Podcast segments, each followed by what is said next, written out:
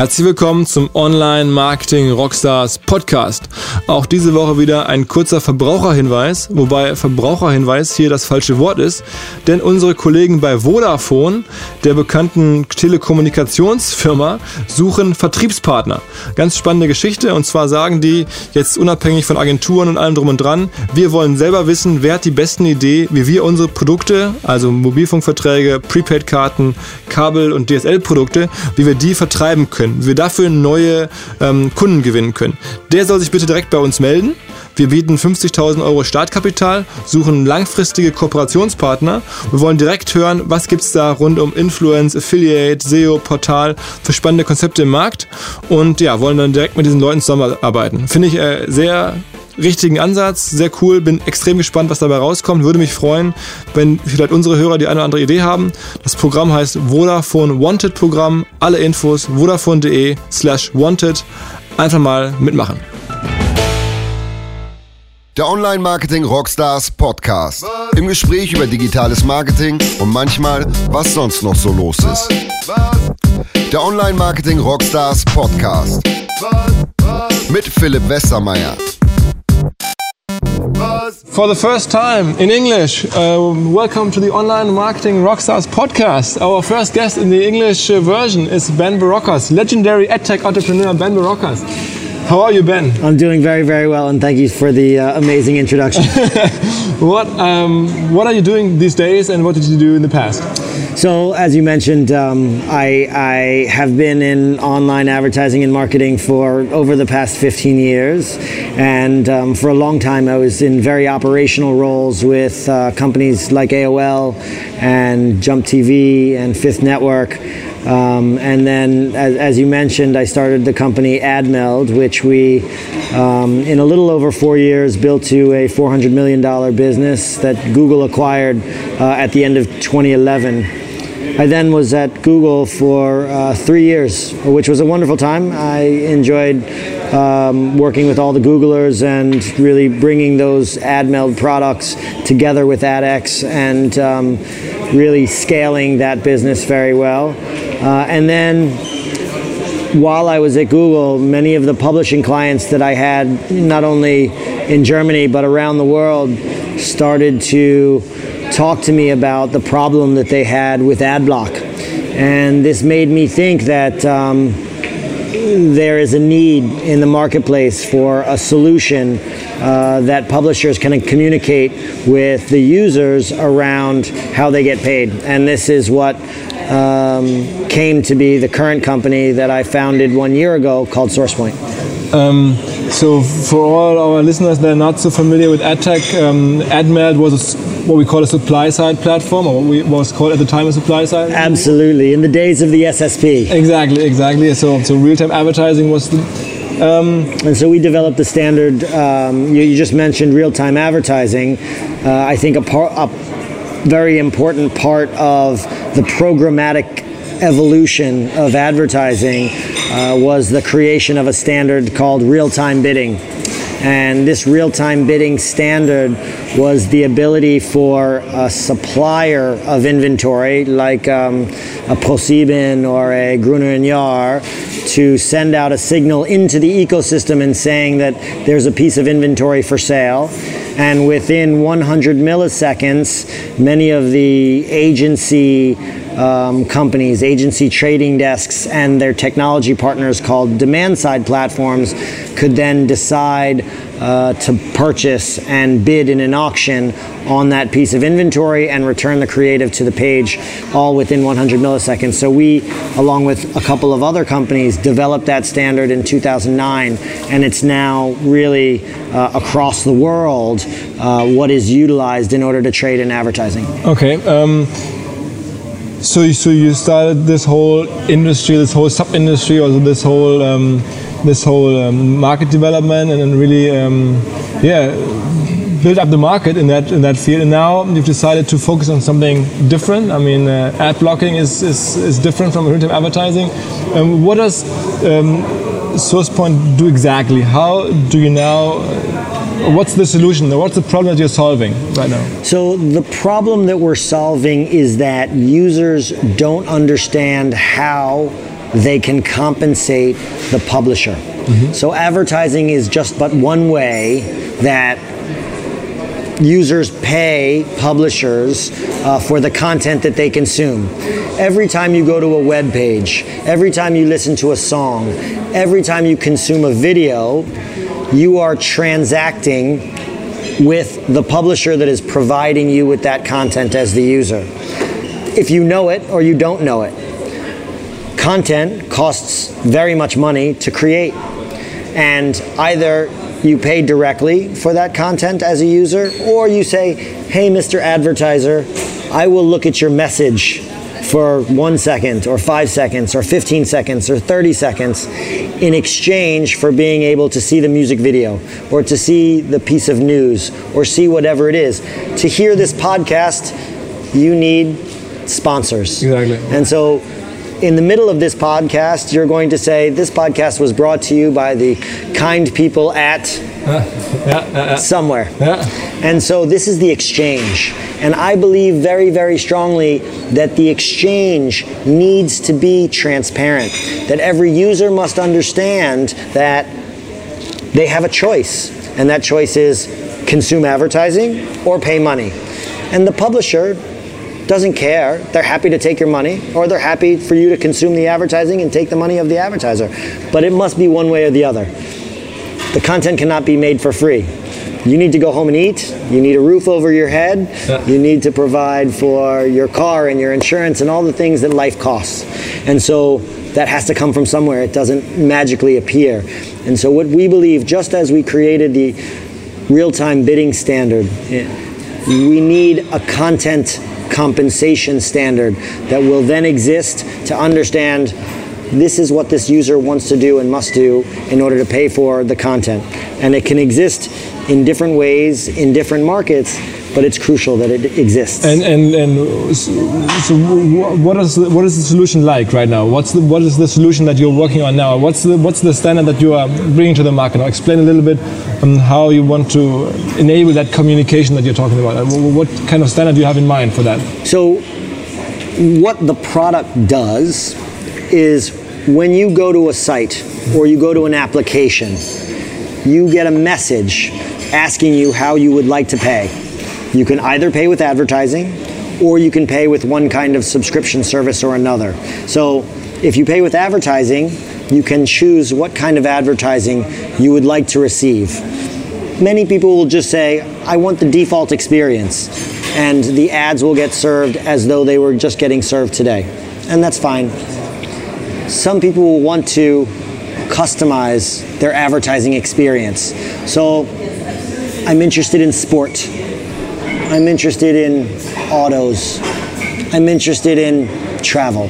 Maybe these are my interests if in fact I can give this to the publisher or give this to the advertising ecosystem, the advertising ecosystem can then respond back with messages, content, advertisements, what have you, that will speak to me, the user, not something very random, right? Many times people don't like the advertising that they get because it seems very random.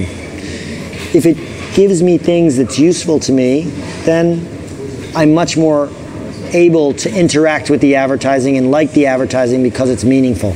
So I think that when people can provide preferences around what they want and who they want to subsidize their content experience, we're in a much better place as an ecosystem.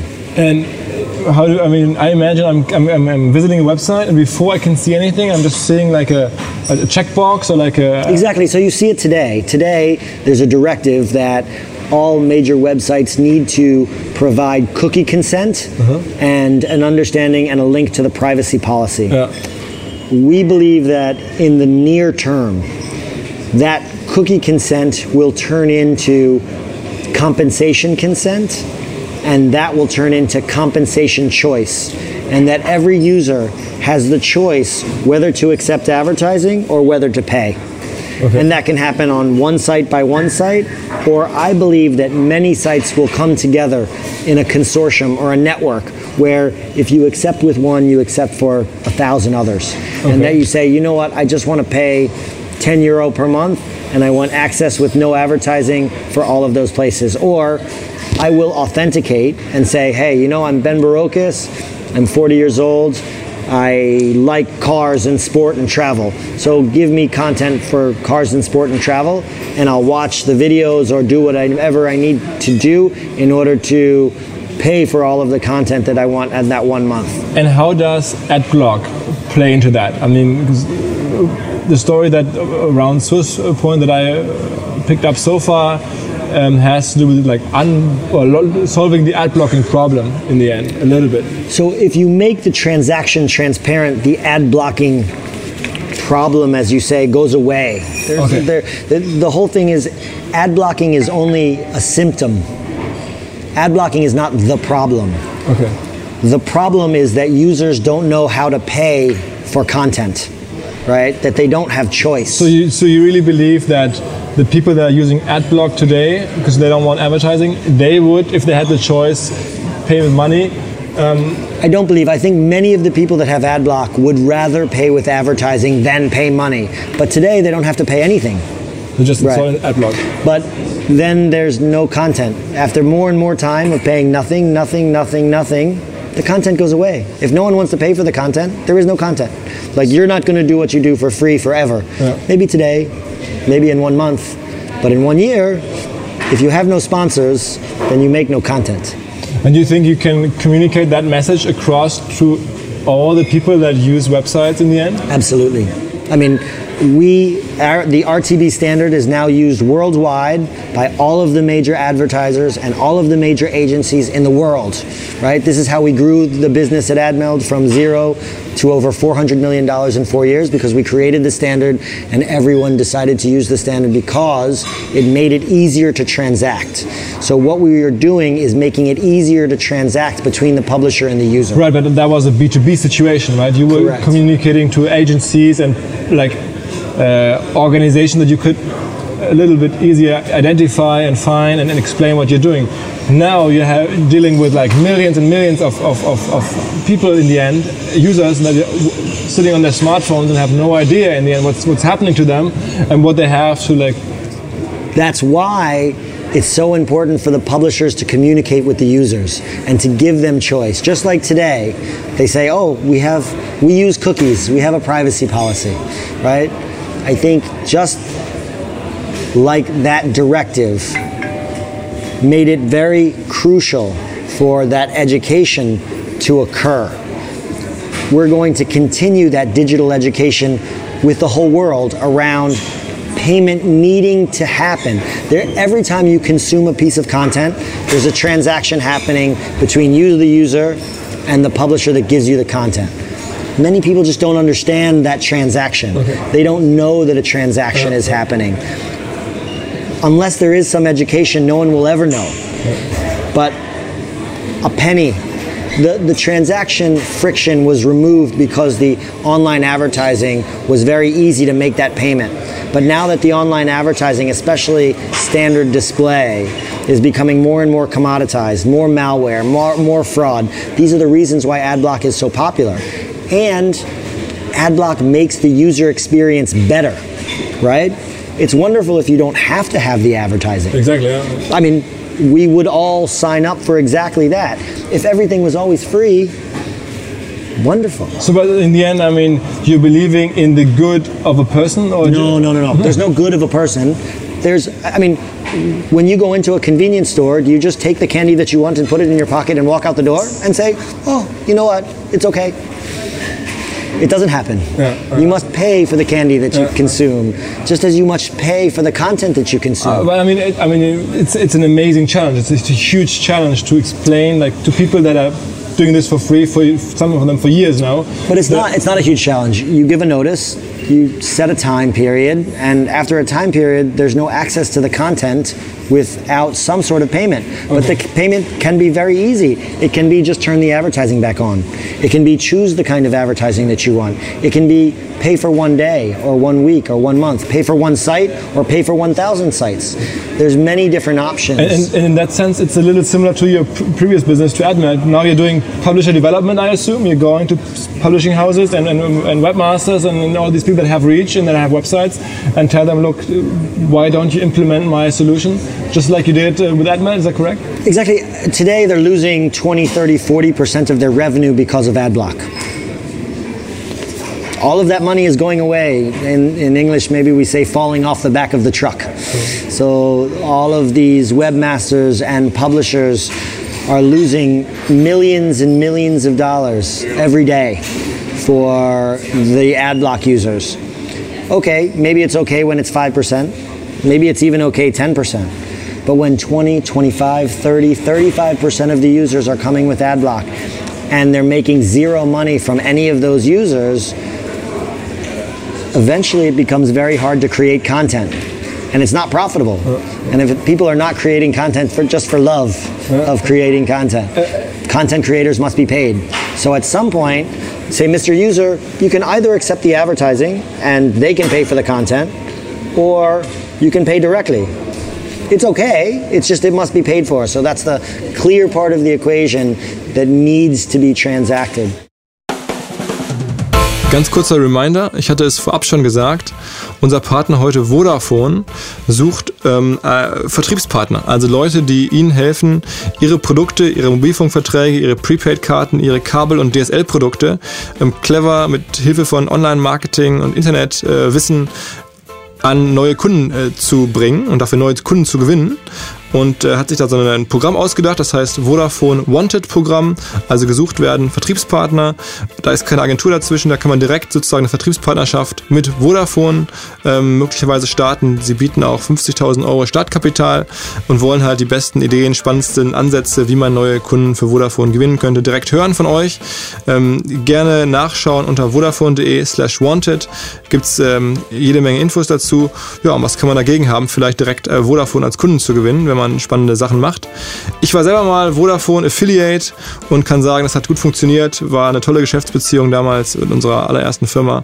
Ähm, ja, und finde das ein super Programm, eine gute Idee, einfach mal so in den Markt reinzuhören und wir helfen da gerne. Uh, can, you, can you go a little deeper on the payment itself? If it's not paid with by advertising or with, with like personalized advertising, but with real money, if the user chooses to pay with real money, what is he like taking out his credit card, or is he like using his PayPal account, or is he like what's what's what, what kind of payment model do you offer there? We want to make it as easy as possible for the user to be able to pay.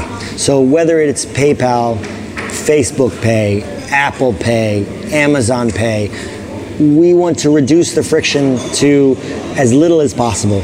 You don't want to spend a lot of time thinking about this. You want to have a wallet, pay 20 euro a month, and then never see ads again, okay, that's fine. As long as that money is then being distributed among all of the different publishers that you visit during that month.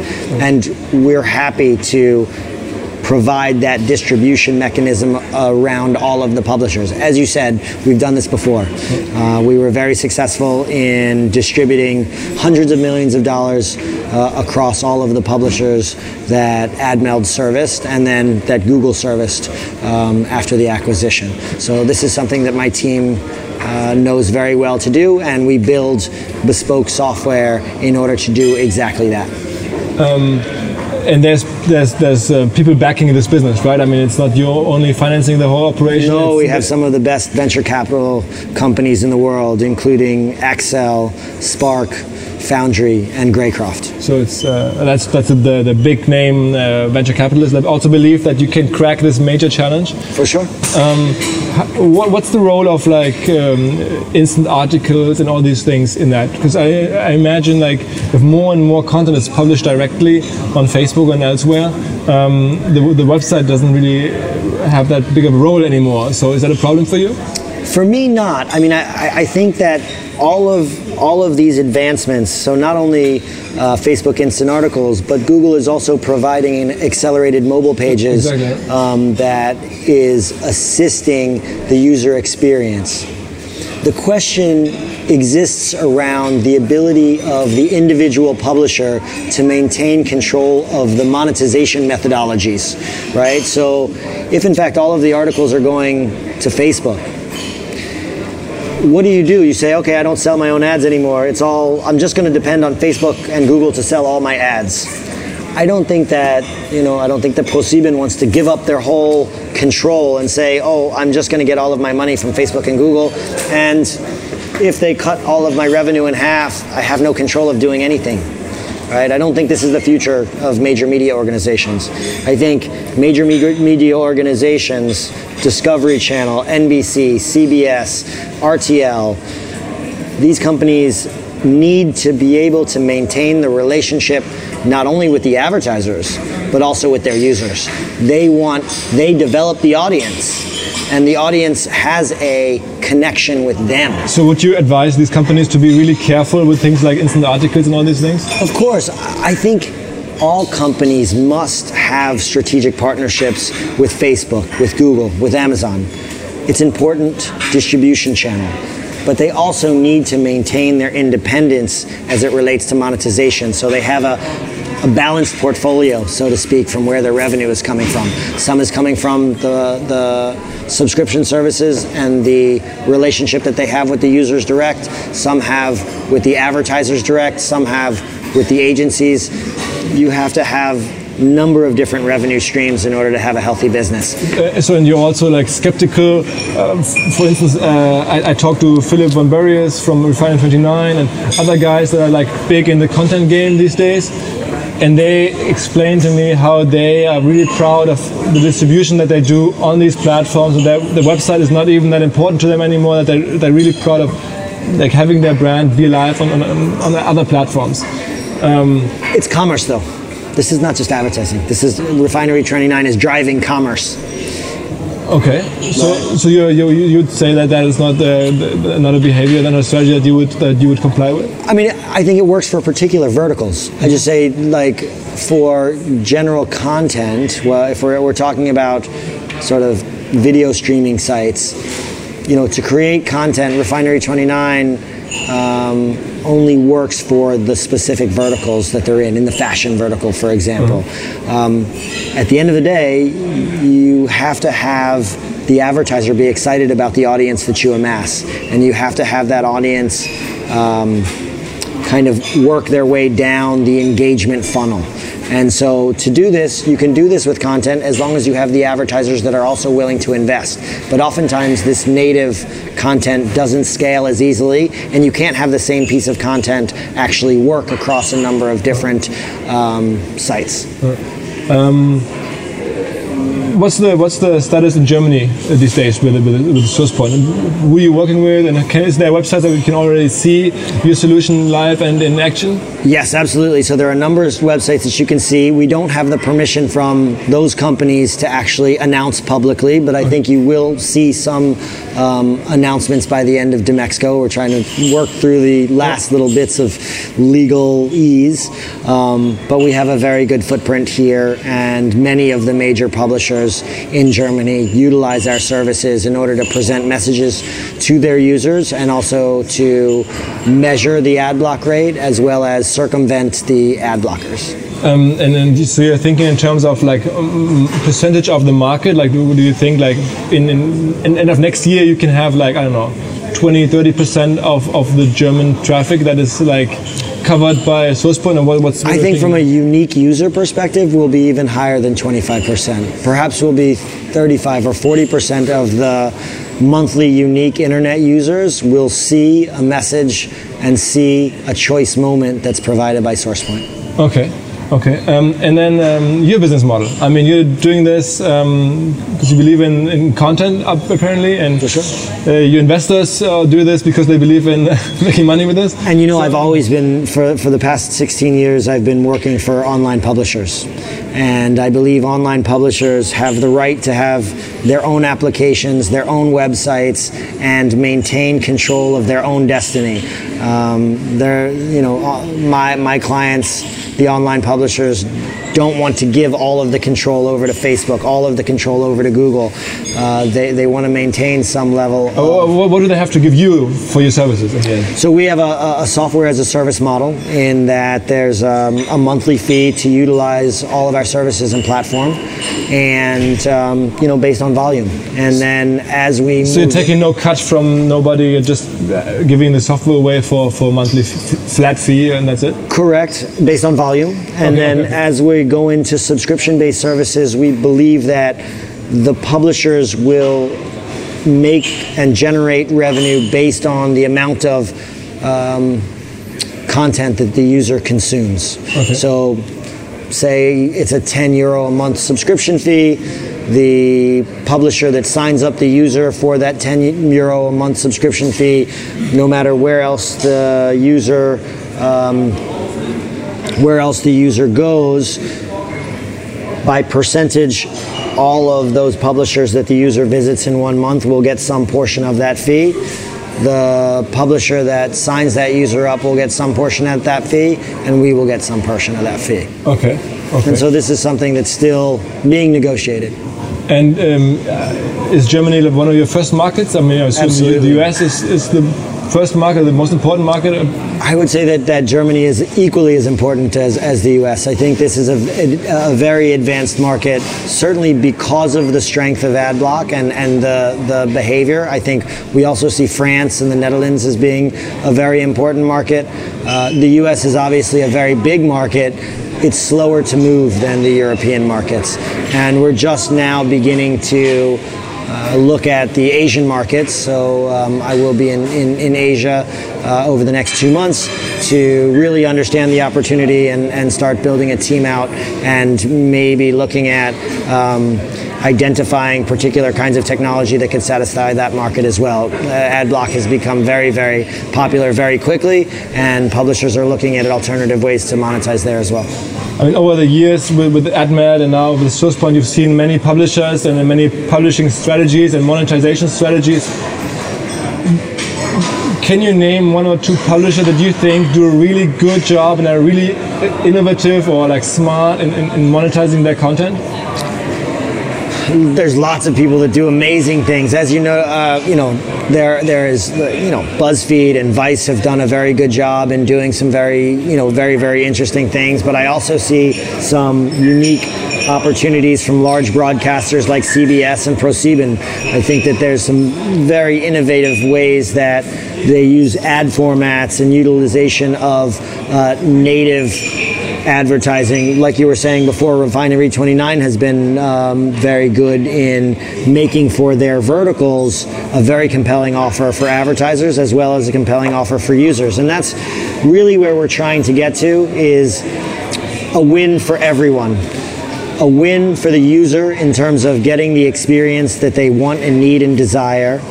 A win for the advertiser in terms of getting to the audience that wants their message and a win for the publisher in terms of being able to create amazing content that user wants with the the very least amount of um, interruption that they can afford. Okay, okay. Um, I mean, I because I, I, I see that it's so difficult to, to monetize content these days, and like even there's disappointment over the BuzzFeed revenue numbers, and uh, so it, it seems so hard to monetize content. And if I talk to people, Because like native advertising is, is not as scalable as display or as video because there's a standardization. Much of the native content that's developed by the BuzzFeed, for example, it needs people that write and people that video and people that do sound, right? People cost money. And from a distribution perspective, it's difficult to do so. Standard advertising, it's standard for a reason, right? The ability to buy and sell the standard advertising takes more machines than it takes people. So you're thinking once the source point concept is successful, we'll see a comeback of standard advertising. I don't think standard advertising is ever going to go away, right? I think standard advertising is here to stay as programmatic advertising and real time advertising will forever be the way people transact going forward. I think what will be evolutionary is that users now will feel like they're in control of the amount of advertising that, that they consume. And I think the people are getting back control at a very granular level of when advertising can reach them, how advertising can reach them, and how they will pay, how the advertisers will pay for the content that they want to consume or not. I think that there will be many different choice vectors for users that they've never had before. And we hope to power this when, when, you when you did AdMeld, there was a clear competitors. There was um, know, a Rubicon project or Nexus. They were approaching publishers with different suggestions or different ideas, like you did. I assume roughly similar, uh, sorry, similar um, solutions for the publishers. Do you see like a real competitor? Who's uh, like who is also talking to the publishers about the same topics that you're talking to with them? I think if we look at the same topics, there's a wide variety of companies. I don't think that these companies have zeroed in on the idea of giving choice and transparency in the transaction that happens between content creators and content consumers. That being said, there's lots of companies like Zuora that create subscription services. Um, there are some companies that are very focused on kind of the magazine world, the Blendle, the texture, uh, the piano. There's companies that really focus on just ad block, the secret or the Pagefair. Uh, you know, these these companies exist around the periphery of what we're doing. But I think currently I only know of our company that is actually talking to publishers about how do you interact with the user on an ongoing basis? How do you develop the relationship and have a conversation around how compensation occurs? I'm sure that there will be other companies in the future that will do similar things, and that's a good thing for us. The more um, market development, um, evangelization, exactly, education. uh, it's education of, of, of, the client base. Okay, I mean, I'm a huge fan of content. Um, you seem to be, or you must be, a huge fan of content. So um, I'm, uh, I'm, crossing my fingers for you to succeed with the source and with um, this enormous challenge um, to, to tell the people, look, uh, there's a new way of paying uh, for content, and uh, it's, not paying is not an ongoing option. It's not a, a sustainable option. Um, so good luck with that. Um, we'll closely follow uh, how you succeed here in Germany. And um, yeah, all the best. Thank you very, very much. Thank you for taking the time. Appreciate it. Yeah. Auch diese Woche wieder, bevor es vorbei ist, kurzer Hinweis auf unsere Freunde aus dem Vorarlberg. Die machen dann nämlich am 13. Oktober eine super Konferenz und zwar die Interactive West findet statt in Dornbirn ähm, in Österreich entsprechend. 15 Minuten vom Bodensee entfernt gibt es alles rund um Technologie, Marketing, Innovation, Zukunft. Ähm, auch 2016 wieder geniale Inhalte. Tolle Speaker stehen auf der Webseite interactivewest.at. Ähm, es gibt noch bis zum 30.09. Early Bird. Ähm, ich war da selber schon mal Speaker, kannst du nur empfehlen. Einfach mal reinschauen. Interactive West. Buzz.